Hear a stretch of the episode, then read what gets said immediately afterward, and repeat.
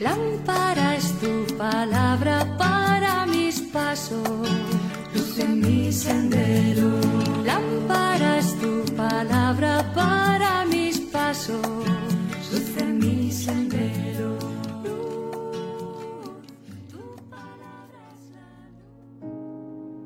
Del Evangelio según San Mateo capítulo 13 versículos del 47 al 53. En aquel tiempo dijo Jesús a la gente, El reino de los cielos se parece también a la red que echan en el mar y recoge toda clase de peces. Cuando está llena, la arrastran a la orilla, se sientan y reúnen los buenos en cestos y los malos los tiran. Lo mismo sucederá al final del tiempo. Saldrán los ángeles separarán a los malos de los buenos y los echarán al horno encendido.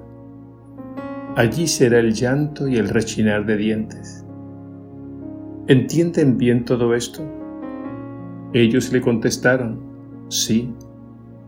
Él les dijo, ya ven, un escriba que entiende del reino de los cielos es como un padre de familia que va sacando del arca lo nuevo y lo antiguo. Cuando Jesús acabó estas parábolas, partió de allí. Palabra del Señor. Gloria a ti, Señor Jesús.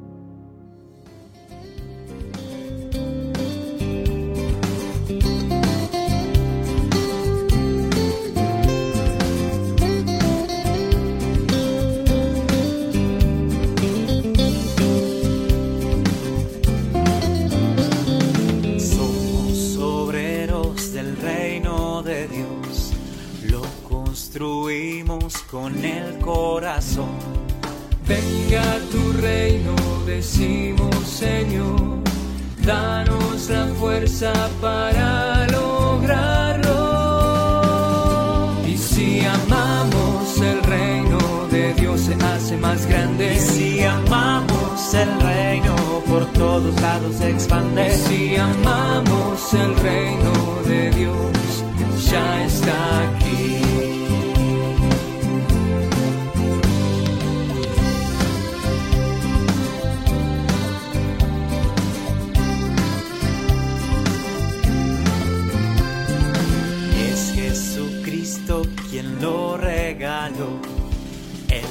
Da vida y nos da la misión. Venga tu reino, decimos Señor, danos la fuerza para lograrlo.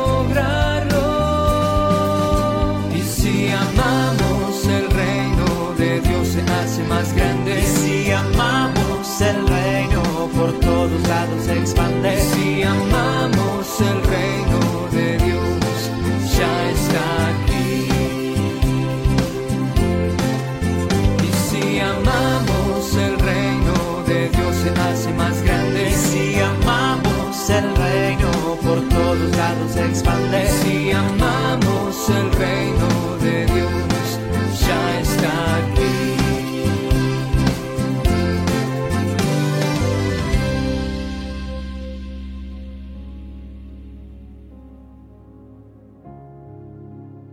Estamos concluyendo el discurso parabólico que se encuentra en el capítulo 13 del Evangelio según San Mateo. El pasaje de hoy suele titularse La parábola de la red. Sin embargo, el acento no está tanto en la red cuanto en la selección de los peces. Tratemos de extraer varias enseñanzas. En primer lugar, esta parábola nos revela muy bien el estilo y el proceder de Jesús Recordemos que Él llamó y nos llama a todos a su seguimiento. Esto quiere decir que en su misericordia Él no excluye a nadie. Eso sí, en el camino, Él nos va purificando y transformando poco a poco si lo dejamos. En segundo lugar, con esta parábola Jesús nos pone en guardia y nos mueve a reflexionar sobre el final del tiempo, es decir, sobre nuestro destino último. Esto significa que debemos tomar muy en serio el momento presente, no sea que malogremos nuestra vida. Esta parábola de la red es por tanto una llamada al discernimiento y a la conversión antes de que sea demasiado tarde. La Iglesia que es Madre y Maestra nos invita cada día a examinar nuestras vidas con el fin de avanzar en el camino de la conversión. ¿Y cómo hacer ese examen personal? El Evangelio de hoy nos dice que debemos distinguir y separar los peces buenos de los malos. Esta imagen de la selección de los peces es lo más importante en el Evangelio de hoy.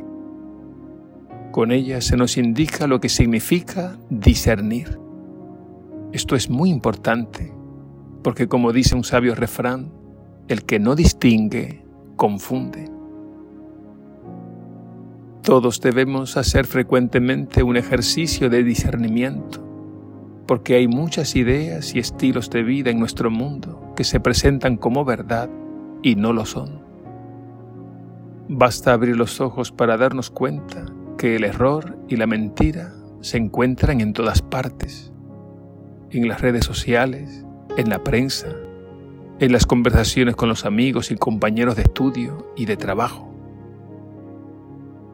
Pidamos constantemente al Señor la luz de su verdad para que no caminemos en tinieblas y pidámosle que al conocer su verdad vivamos de acuerdo a ella. Que así sea.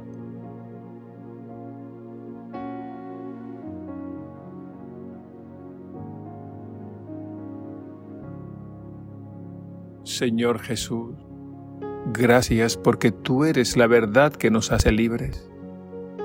No permitas que nos veamos envueltos por las tinieblas del error y la mentira.